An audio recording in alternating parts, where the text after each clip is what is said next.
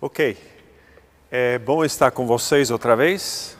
É claro que quando a casa está cheia, quando a gente olha o rosto de vocês, quando a gente se abraça, a gente se conhece, é um pouco diferente. Mas novas situações trazem novos desafios e é para isso que a gente está. Então, o Supimpa já falou que nós temos hoje o último dos salmos, desses salmos de peregrinação, que também são chamados de salmos de subida. Né? Como assim subida? Né? Cara, se você lembrar da história, ou do, um pouquinho do mapa de Israel, você vai lembrar que embaixo é Judeia, a capital é Jerusalém, no centro é Samaria e ao norte é Galileia. Você normalmente tem uma porção de gente vindo da Galileia de outros locais, mas eles não passam por nada no mundo por Samaria, porque é uma, é uma terra impura, eles não querem se contaminar, eles vão fazer uma tremenda de uma volta, né? Ou seja, em vez de ir em linha reta, fazem um balão enorme para escapar de passar por Samaria, e aí quando eles atravessam o Jordão, estão lá na região de Jericó, e daí tem que subir para Jerusalém. É uma subida de mais ou menos mil metros, a subida da Serra do Mar. Tá? Você pode dizer, é tranquilo. É, é tranquilo porque você vai de carro. Tá? Tente ir a pé ou de bicicleta. Tá? Cara, você vai de bicicleta, você começa a ficar um pouco nervoso, você começa a xingar um monte depois de um certo tempo. Tá? Por quê? Os músculos já não querem mais empurrar na subida e por isso tá? eles possivelmente, a ideia é que né? Esses salmos de subida são porque é subida mesmo, só chegando em Jerusalém. Então, eles têm uma subida íngreme, é claro que não era asfalto também, era no meio de pedras, era no meio de uma dificuldade toda. Então, salmos de peregrinação, então, salmos de subida. São salmos curtos, tá? Porque a ideia é, nós queremos chegar a Sião, que é o monte do templo porque no templo, né, a visão muito clara, é o santíssimo lugar, ou o santo dos santos, é o local onde Deus habita. Ali Deus está, ali Deus se faz presente, ali Deus se manifesta entre o povo. Então, o que de bom, o que de ruim acontece está determinado pela postura em relação a Sião, porque é ali que Deus mora, ali que as coisas acontecem. Muito bem.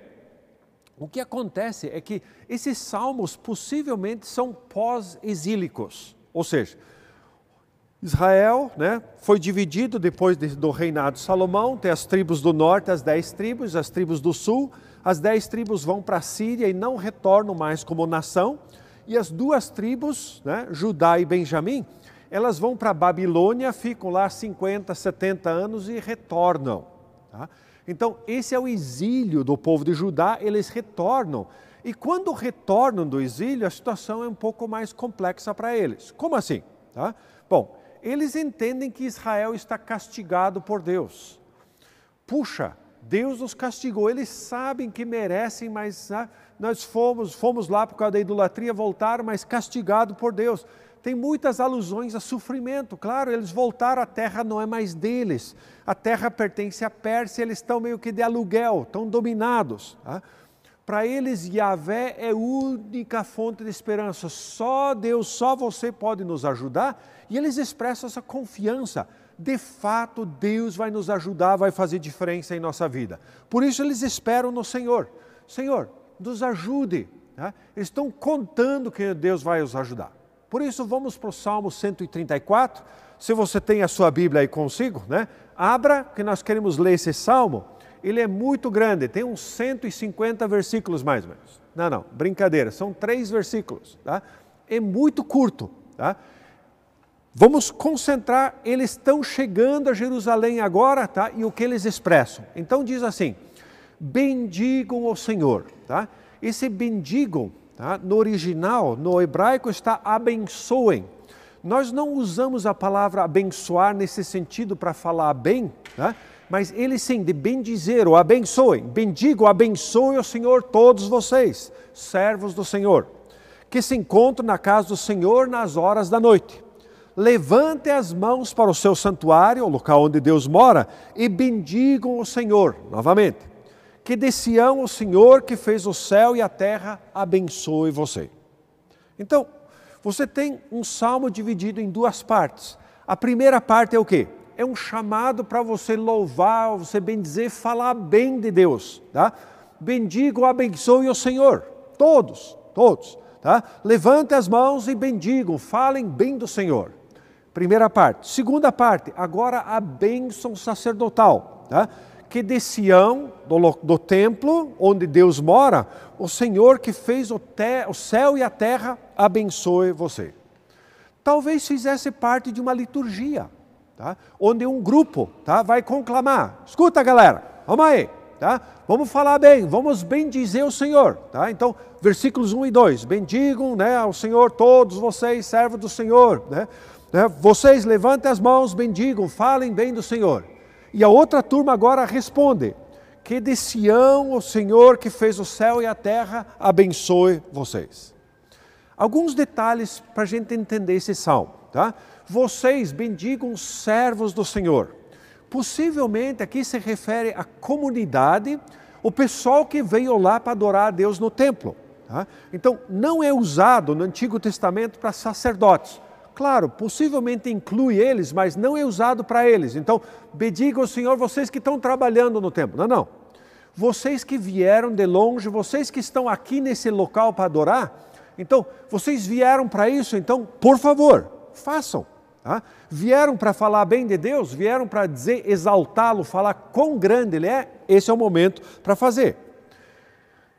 Está falando de noite, como assim? Os sacrifícios eram feitos durante o dia, mas talvez, nós não temos bem certeza, porque são só três versículos, não temos informação suficiente, mas é possível que antes de uma das festas importantes, então, festa dos tabernáculos, da Páscoa, do dia da expiação, que eram dias importantes para Israel.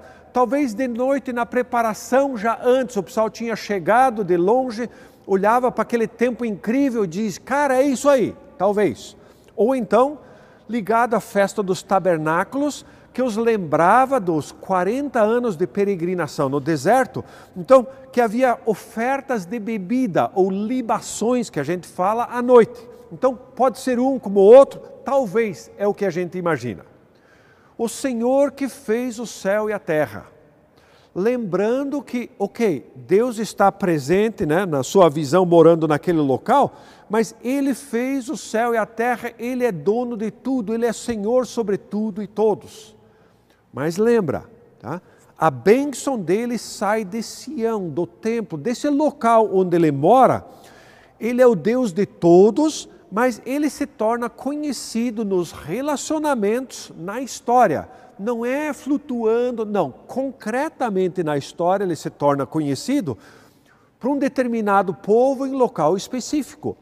Se você lembrar da história agora, Abraão, depois o povo de Israel é chamado, Deus faz aliança com eles para que eles, por sua vez, sejam um canal de bênção para as outras nações. Então, Deus se manifesta para eles especificamente num local, para um povo específico, não porque eles são especiais, mas porque eles têm uma função especial.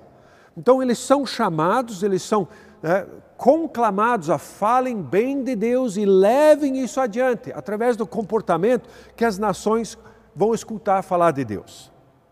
Então, se você pegar e olhar todos esses salmos nessa sequência que vocês viram, cada salmo desses vai destacar né, um aspecto da nossa caminhada, dessa peregrinação que nós temos rumo a Deus ou rumo à nosso, nossa caminhada com Deus. Tá? Começou lá no primeiro encontro né, que vocês fizeram com arrependimento. Claro, tem que começar desse jeito. Todos estamos, né, enfrentamos a situação, ou estamos talvez até diariamente, enfrentando a situação de Adão e Eva, onde sabemos o caminho a tomar, mas que a pouco vem um caminho alternativo e no meio deles eu preciso decidir. E nós sabemos de nós mesmos, sabemos de Adão e Eva, que não é infrequente, ou talvez até comum, que nós optamos pelo caminho mais fácil ou mais cômodo e nos desviamos do propósito de Deus e por isso precisa iniciar com arrependimento. É, é hora de voltar, é hora de dar a volta, né, dar a volta para o pecado e nos direcionar para Deus. Então, hora de arrepender-se e iniciar essa caminhada. Isso começou lá atrás. Então você inicia com arrependimento, mas você vai terminar com louvor, tá? Bendizendo a Deus, bem, abençoando a Deus, que é a mesma palavra usada no hebraico. Então, a palavra usada é barak ou beracá, tá? que é o que Deus faz por nós ou entre nós. Tá? Beracá ou barak, o que Deus faz em nós ou entre nós. Então, veja, Deus faz aliança conosco. Mas por quê? Veja, eu não mereço, você não merece, Deus nos escolhe para fazer aliança. aliança é feita do maior para o menor e ela sempre envolve, é como se fosse um contrato. Então, Deus toma a iniciativa, quero fazer aliança com Israel. Então, é Deus que toma a iniciativa, Israel pode dizer sim ou não. Se disser sim, tá? aí Israel se compromete com os termos da aliança estabelecidos por Deus. Então, por exemplo, Êxodo 20, os 10 mandamentos. Começa assim: Eu sou o Senhor teu Deus que te tirou da terra da escravidão. Ou seja, eu tomei a iniciativa e agora, se você quiser fazer aliança comigo, você não terá outros deuses dentro de mim, você não fará imagem de escultura, né? Você, e aí tem a sequência dos dez mandamentos. Se Israel disser sim para a aliança, fica comprometido a guardar esses mandamentos e Deus continua se relacionando e protegendo e andando com eles. Essa é a proposta, isso é aliança. Deus podia ter feito aliança com qualquer, Deus resolve com o povo de Israel. O que Deus mais faz? Ele derrama a sua vida em nós. Como assim? Veja, pense em Adão e Eva. Eles pecam, vão contra o que Deus quer, se rebelam contra ele, Deus vai ao encontro deles. Deus podia dizer, ah, que esse dano e você também. Não, ele vai ao encontro, Deus se derrama, você vê Deus, volta e meia, né? No tempo de Jesus, Jesus dizendo, ah, Jerusalém, né? Como eu queria juntar você debaixo de mim, como a galinha junta os seus pentinhos, você não quis. Tá? Você vê a dor de Jesus, Deus se derramando em favor do seu povo. Isso ele faz. Deus compartilha o seu espírito conosco. Deus nos traz alegrias da redenção. Ele se esvazia entre nós e nós o recebemos, recebemos o amor, recebemos tudo que Deus nos dá. Tá? Que incrível, Ele faz tudo isso. Tá?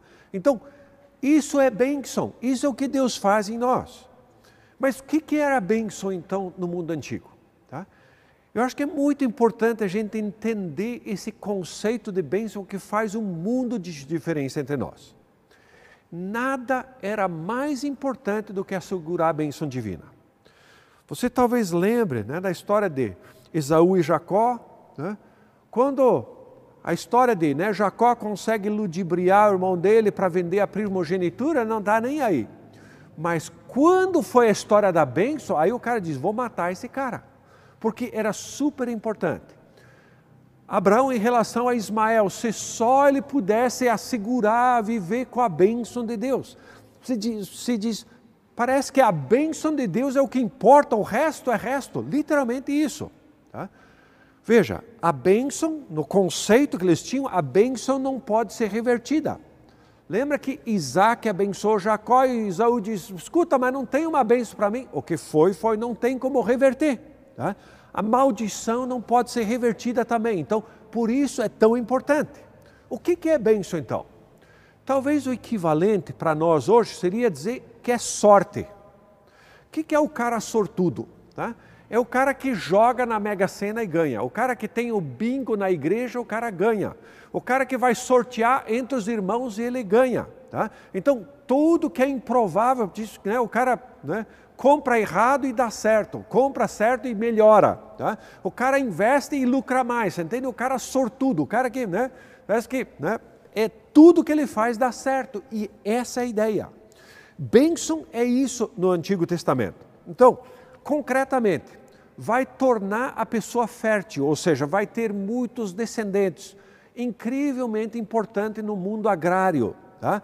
Vai fazê-lo prosperar, ou seja, a terra vai produzir, os animais vão ter suas crias, o cara vai se dar bem. Vai proteger contra os inimigos, vai curar quando estiver doente, vai preservar a vida da pessoa vai capacitar a pessoa para que ela vai para que ela vai empreender, para que ela for fazer vai favorecê-la em situações. Tudo junto, tá? Você diz, nossa, isso aqui é muita sorte. E o cara que, você entende, literalmente tudo dá certo para ele. Tá?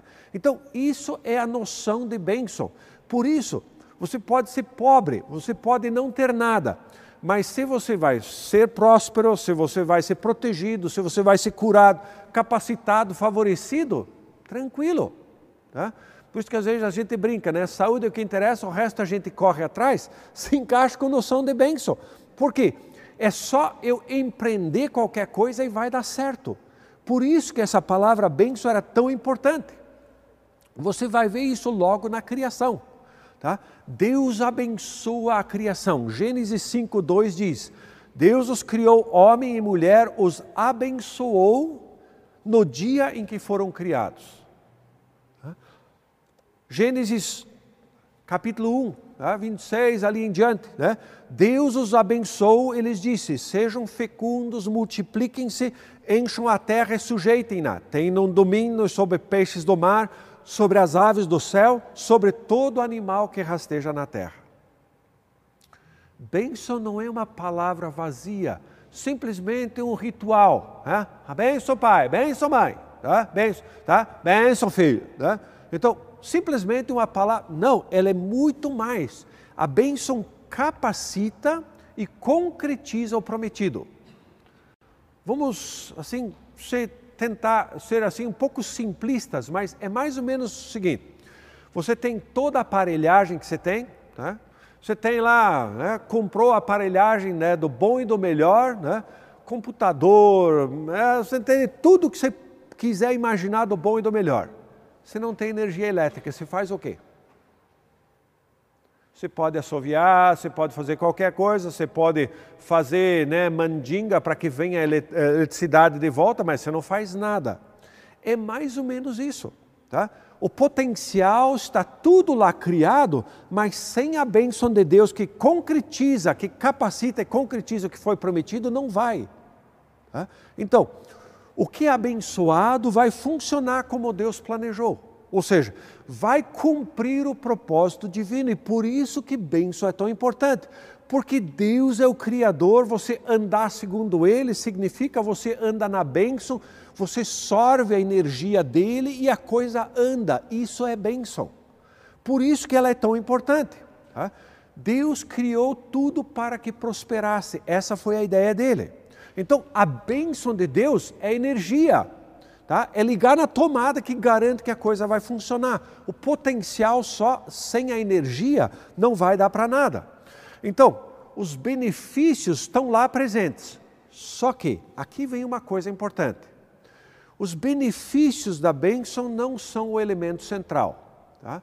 Então, nós pensamos sempre, né, se eu for abençoado é porque eu vou prosperar, é que eu vou me dar bem, é que as coisas vão bem para mim. Na verdade, a questão central é o relacionamento com Deus. Você vai ver que diversas vezes no Antigo Testamento, no Novo Testamento, há esse anseio de ver a Deus, de estar com Ele. Apocalipse lá no final, quando fala né, da cidade celestial, estamos na presença do Senhor. Tá?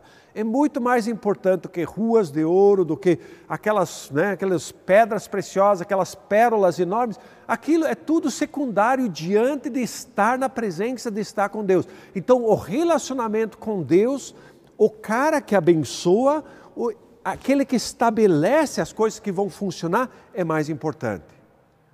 Aí você diz, ok, se Deus então abençoa a criação, para que ela ande segundo o seu propósito, para que ele ande certo, a queda é trágica, ele é terrivelmente trágica. Por quê? Veja, toda a criação está abençoada. Ela anda conforme o manual do fabricante, esse shalom, essa harmonia, coisa andando legal, porque ela anda segundo Deus, anda segundo a bênção dele. Agora, veja a loucura, o ser humano resolve deixa eu me colocar para fora de onde Deus abençoa. Não, não, não dá para entender, mas é isso. A tentação venceu, o ser humano se coloca fora da bênção de Deus, ou seja, eu decido como vai ser, eu não ando segundo o fabricante, eu vou andar segundo eu. Tá? Só que uma vida fora da bênção de Deus é uma vida sob a maldição divina. Está entendendo? Então, ou você anda segundo Deus, ou seja, segundo o que Ele planejou, segundo as regras dele, o que garante alegria, bem-estar, prosperidade, andar legal, ou então você se coloca fora, o que significa você anda contra a bênção de Deus, que seria maldição. E por isso, você entende essa bagunça criada depois da queda? Ela exige uma reversão de Deus.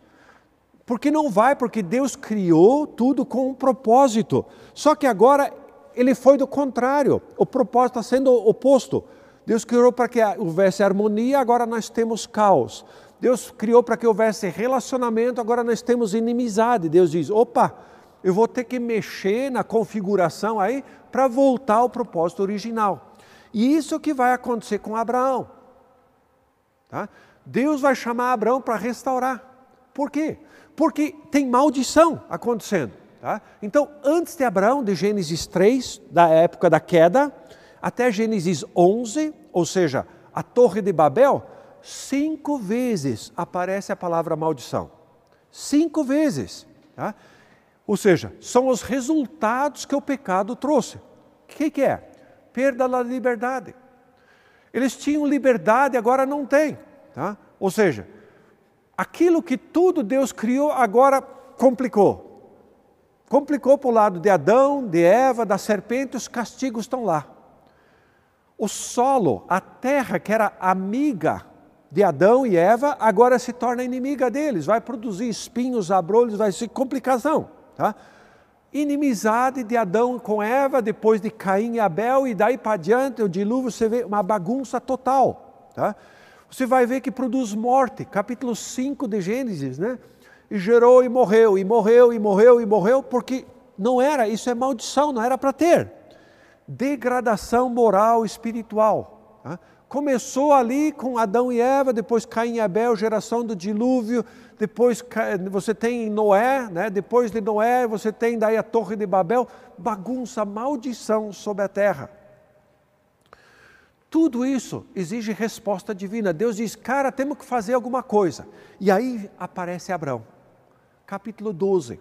Os três primeiros versículos do capítulo 12 falam justamente sobre o chamado de Abraão. Sai da tua terra, do meio dos teus parentes, da casa do teu pai, para a terra que eu te mostrarei. Agora veja: eu farei de ti uma grande nação, te abençoarei e te engrandecerei o nome, e tu serás uma bênção. Segunda vez. Abençoarei os que te abençoarem, e amaldiçoarei quem te amaldiçoar, e todas as famílias da terra serão abençoadas por meio de ti. Cinco vezes maldição tem a resposta de cinco vezes bênção é a resposta de Deus para essa entortada no plano dele. Deus vai conduzir a história para o fim que determinou, e isso significa que a maldição vai ter que ser transformada em bênção. Por meio de Abraão, Deus quer reverter a maldição do pecado que veio sobre a humanidade. A mesma coisa vai acontecer com Israel no Sinai. Então, o que, que é? é uma nação de sacerdotes para abençoar as pessoas, as nações da terra. Você vai ver né, que você tem Levítico 26 e Deuteronômio 28, o que a gente chama as bênçãos e maldições da lei. Muito claramente. Se você me obedecer, tudo aquilo que eu planejei, toda aquela bênção vem para você a terra vai produzir, os inimigos não vão atacar, os animais vão ter suas crias, você não vai ficar com medo de ninguém, as ruas vão ser tranquilas, não tem violência, vai ter tudo conforme é planejado. Mas se você desobedecer, aí tudo isso que a gente já viu acontecendo desde Adão e Eva em diante vai começar a acontecer.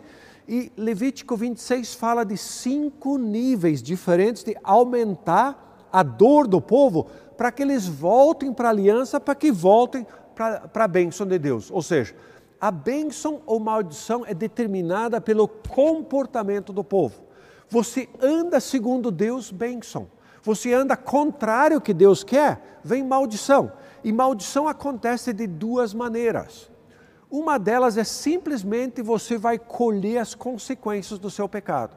Você errou, você exagerou, você colhe e às vezes Deus dá um empurrão extra ainda. Tá? Então, Ele dá um gás extra para que você sinta mais, para que retorne mais rápido para com Deus. Então, Qual o objetivo de tudo isso? Tá? Continuar o seu relacionamento com Deus. Se ligue com Deus, continue com Ele, continue na bênção dEle. Cumpra o propósito dele de abençoar a todos. Você vivendo segundo Ele, você se torna bênção para todo mundo. Mesmo o castigo que vem quando você vai contra, quando você desobedece a Deus, visa trazer você de volta para a aliança. E tudo isso é bênção. Tudo isso é esse presente que Deus está dando. Um teólogo do Antigo Testamento, Kleins, ele tem uma descrição muito bacana de bênção. Tá? Ele fala então em promessa ou bênção é duas coisas. Tanto a iniciativa divina em um mundo em que iniciativas humanas sempre levam para o desastre. Ou seja, Adão e Eva resolvem fazer as coisas deles. Caim resolve fazer justiça com as próprias mãos. Torre de Babel, chá comigo. Desastre. Decisão humana, sem Deus, decisão humana fora da bênção de Deus leva para o desastre. Então, primeira coisa, a iniciativa divina no mundo onde as decisões levam para o desastre. Segundo, reafirmação, reafirmação das intenções divinas para com o ser humano. Deus quer abençoar, Deus quer abençoar por meio do ser humano todos os outros seres humanos, não é eu, é nós. Essa é a proposta divina. Então, bênção é Deus toma a iniciativa. Eu preciso corrigir, porque a iniciativa humana sempre dá na trave. E agora preciso reafirmar o propósito original. Vamos voltar agora com esse conceito de bênção de volta para o Salmo. Tá? Veja o que acontece. Deus se abaixa ao nosso nível e compartilha conosco. Um Deus incrível, um Deus imenso, um Deus criador de tudo, ele se rebaixa, entra no nosso nível para conversar conosco. Isso são boas novas. Se você pensar no Novo Testamento, onde né, essa palavra, esse Deus veste a carne humana e vem entre nós para nos mostrar como viver, nossa, isso é inimaginável, presente. Tá? Deus não está longe. Ele compartilha a vida dele conosco, ele vive entre nós, ele sente como nós para nos ajudar. Ele nos entende melhor do que nós mesmos.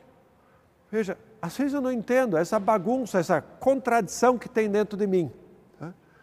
Às vezes no meu trabalho de, né, que eu faço de revisão de livros, né, faço revisão de tradução de livros para a editora, volta e meia eu digo assim, mas nossa, que incoerente esse autor, não pode. Né? E daí eu sou lembrado, acho que todos nós somos incoerentes ao mesmo tempo, nós mesmos não nos entendemos. Deus nos abençoa.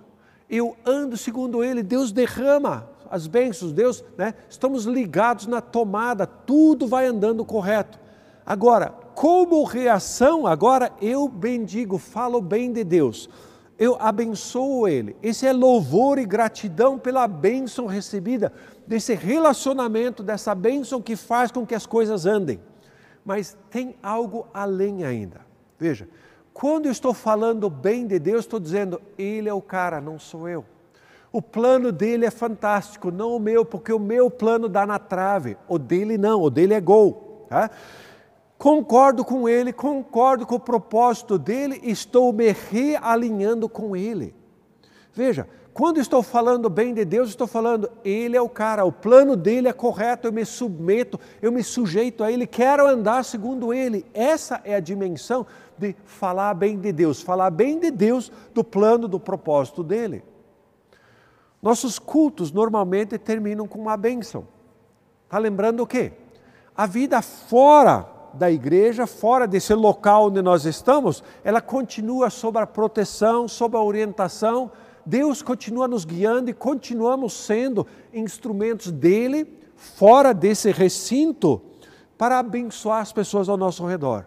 Por isso, bendigam o Senhor Tá? Levante as mãos para o santuário, dizendo: e aí está o cara, é ele. Bendigam, abençoem o Senhor. Aparece três vezes nesse salmo. Pense, as pessoas viajavam por dias, agora chegam no tempo nesse local maravilhoso. Elas olham e dizem: Nossa, Deus é incrível, tá? Deus é fantástico. Você participe desse louvor. Ah, não, eu estou aqui cumprindo tabela. Nada, cara. Você chegou, agora participe, expresse. Tá? Cumpra o que você prometeu, expresse esse teu louvor. A vida gira ao redor dele, ele é o centro, ele é o Criador, ele é o que abençoa, ele é o centro de tudo. Não se trata, né? Você vem para um culto, né? Agora online mesmo que seja, mas, né? Então esqueça tudo que foi durante a semana. Não, não é um escapismo, não é uma viagem. Você diz, cara, sim, de fato aconteceu uma série de coisas que talvez não deveria ter acontecido, né? onde eu talvez não andei segundo a bênção de Deus, não andei segundo os parâmetros dele. Traga tudo isso diante do Senhor, né?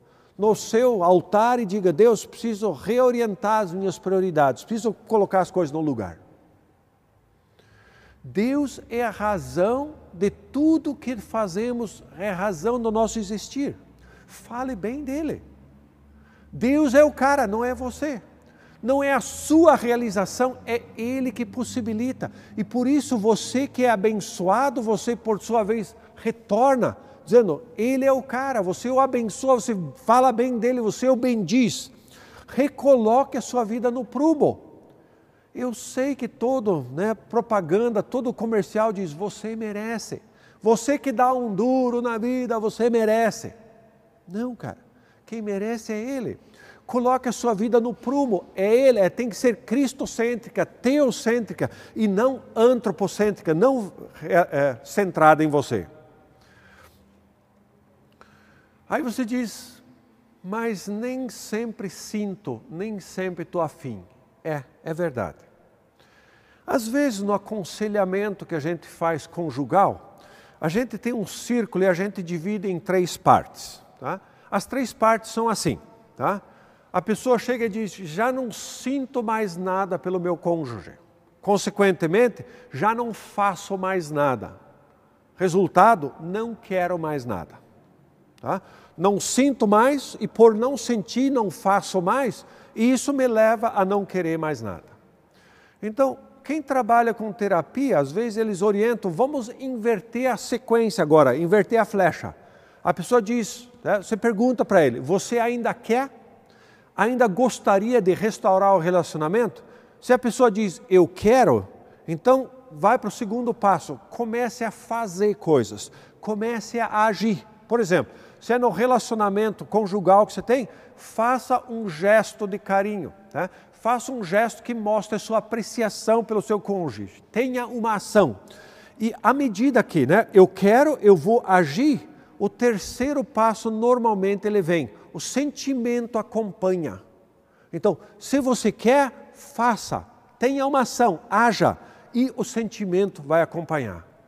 O comportamento nosso é capaz de mudar os sentimentos. Então, parte para a ação. Eu posso pedir, Deus, mude a minha postura. Ah, não estou afim. Ah, deu um desânimo. Deus, eu estou mal hoje. Né? Muda, né? muda o meu sentimento, muda o meu coração, estou meio amargurado, estou chateado. Deus muda o meu coração. Mas não fica só esperando, parta para ação. Você quer? Quero. Então, vai para ação e o sentimento vem em seguida. Você vai perceber que quando você começa a falar bem de Deus, você começa a bendizê-lo, isso te leva à gratidão. Você diz, nossa, está muito melhor do que eu mereço. Eu tenho um colega meu lá na faculdade que, a hora que você pergunta para ele, daí como é que está? Tudo bem? Ele diz, sempre a resposta dele é muito melhor do que eu mereço. Tá? Chega a ser irritante, mas no fundo ele tem razão. Nós não merecemos, né? Nós sempre imaginamos o ideal, mas o real é diferente. Nem todas as vezes na segunda-feira você acorda com, segunda-feira. Não é bem assim. Tá? Talvez você gostaria que fosse, tá? mas esse é um ideal, a realidade às vezes é diferente. Então, tá? muito melhor do que nós merecemos.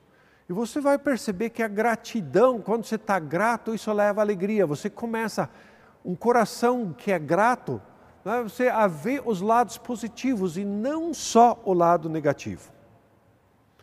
Tem um relato interessante de Karl Barth, um monumental teólogo suíço, né, que alguém viajou para a Suíça, para Basileia, onde ele morava, e queria conhecê-lo. Né? E aí eles estão andando, não sei se estavam no trem, no ônibus, algum lugar, se encontraram na rua, E daí o, o, Bart começou a ver que o cara era estrangeiro e disse: opa, você é novo aqui, você é estrangeiro, né? É, sim, sou estrangeiro. Eu estava louco para conhecer o Karl Bart, né? Falando com o próprio, né? Então, eu estava louco para conhecer o Bart. Você o conhece? E o Bart respondeu: conheço, tá? Eu faço a barba dele todos os dias de manhã. Aí o cara, ah, que legal, tá? E se contentou com isso, tá? O cara podia ter perguntado adiante, mas né, será que você podia me apresentar? Você entende? O Bart se entregava na próxima, na segunda pergunta, se entregava. O cara se satisfez. Ah, é que, né? Saiu de lá e podia contar. Conheci o barbeiro do Bart. Cara, é muito pouco. Tá? Você podia ir para a fonte e, se satisfez com isso. Tá? Não. Falar bem de Deus. Exalte Ele, bendiga Ele significa o caminho que Deus propôs para nós é bom, é 10. Ah, mas eu gostaria. Isso é o ideal que você imagina que é irreal. Então, você falar bem de Deus, você fala o plano dele, ele é bom, o plano dele é bom. Sim, Jesus ressaltou que há um preço a ser pago, mas o custo-benefício é muito favorável. Kierkegaard, o filósofo dinamarquês, ele falou uma vez assim: Ok, você diz que seguir a Jesus é difícil? Não seguir a Jesus é mais difícil, ele falou. Imagine você viver sem paz, sem perdão, sem alegria de fato, sem uma série de coisas. Ser não cristão é mais difícil. Tá? Eu e você, nós existimos, tá? criados por Ele, e quando nós agimos conforme Ele quer, Ele é glorificado, Ele se alegra nós cumprimos o plano dele, tá? nós vivemos segundo ele, ele se diz muito bem, criei você para isso. Mas veja que sempre desemboca no outro, desemboca em Deus, não em mim. Tá? Essa é a proposta. Tá? Quando eu vivo não para mim, quando eu vivo segundo os parâmetros dele, ele lá em cima está batendo palma, nós estamos falando bem dele porque as leis dele são boas, ele é fantástico, ele se alegra e nós também. Ele é exaltado, nós nos alegramos em apontar para ele. Nossa, sua vida é boa, por que que é? Você não diz bate no peito, fui eu. Você diz, nossa, eu ando segundo Deus. Eu ando segundo o parâmetro dele e eu vivo na bênção dele. Por isso que isso esparrama, transborda para os outros. Por quê? Quem vive segundo Deus é abençoado. Por isso que essa caminhada começa com arrependimento, onde se diz não para o seu próprio plano, e ela termina agora com bênção, com bem dizer a Deus: Nossa Deus, que incrível você é. Isso é colocar a nossa vida no prumo. Eu não sei como você está hoje. Talvez né, você já começou com arrependimento e no, no caminho se perdeu. Tá?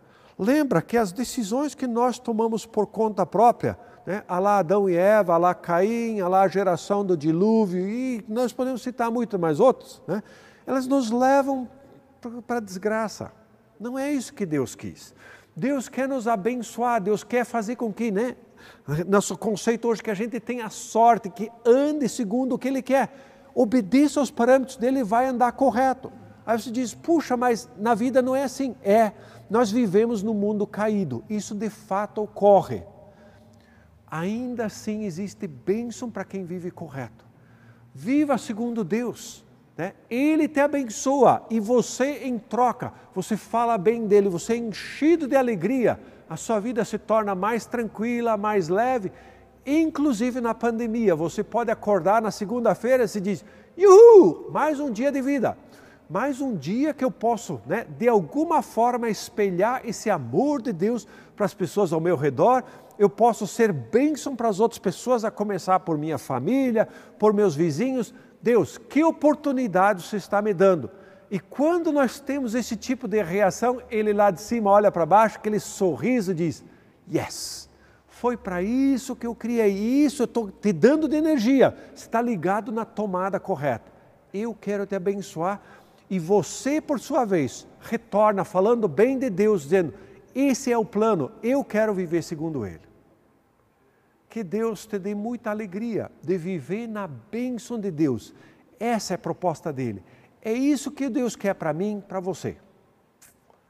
Deus, muito obrigado, porque o Senhor nos abençoa, o Senhor nos dá muito mais do que nós merecemos. O Senhor nos dá. A única reação nossa é viver de acordo com o seu plano, falar bem do Senhor, para que outras pessoas escutem do Senhor, elas experimentem do Senhor através da nossa vida. Que privilégio poder falar bem do Senhor. O Senhor é muito melhor do que a gente imagina, muito melhor do que a gente até sonhou. Se a gente anda conforme o Senhor, você entende? É uma coisa fantástica.